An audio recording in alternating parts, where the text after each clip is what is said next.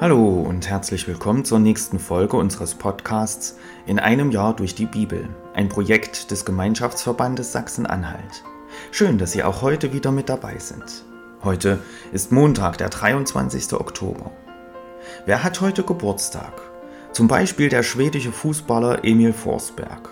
Seit 2015 spielt er für RB Leipzig.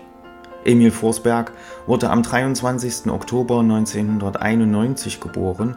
Er wird heute also 32 Jahre alt. Herzlichen Glückwunsch.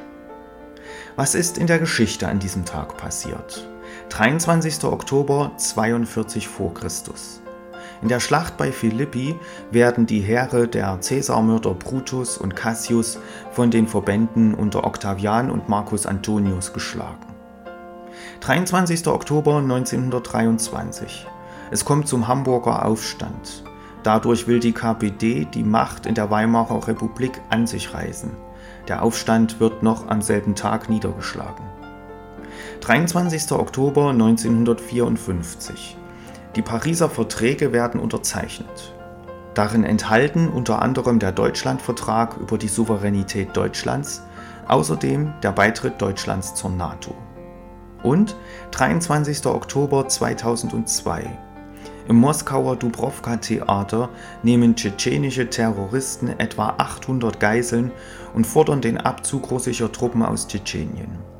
Nach zweieinhalb Tagen wird das Theater von Spezialeinheiten gestürmt, alle Terroristen werden getötet, allerdings kommen auch 130 Geiseln ums Leben.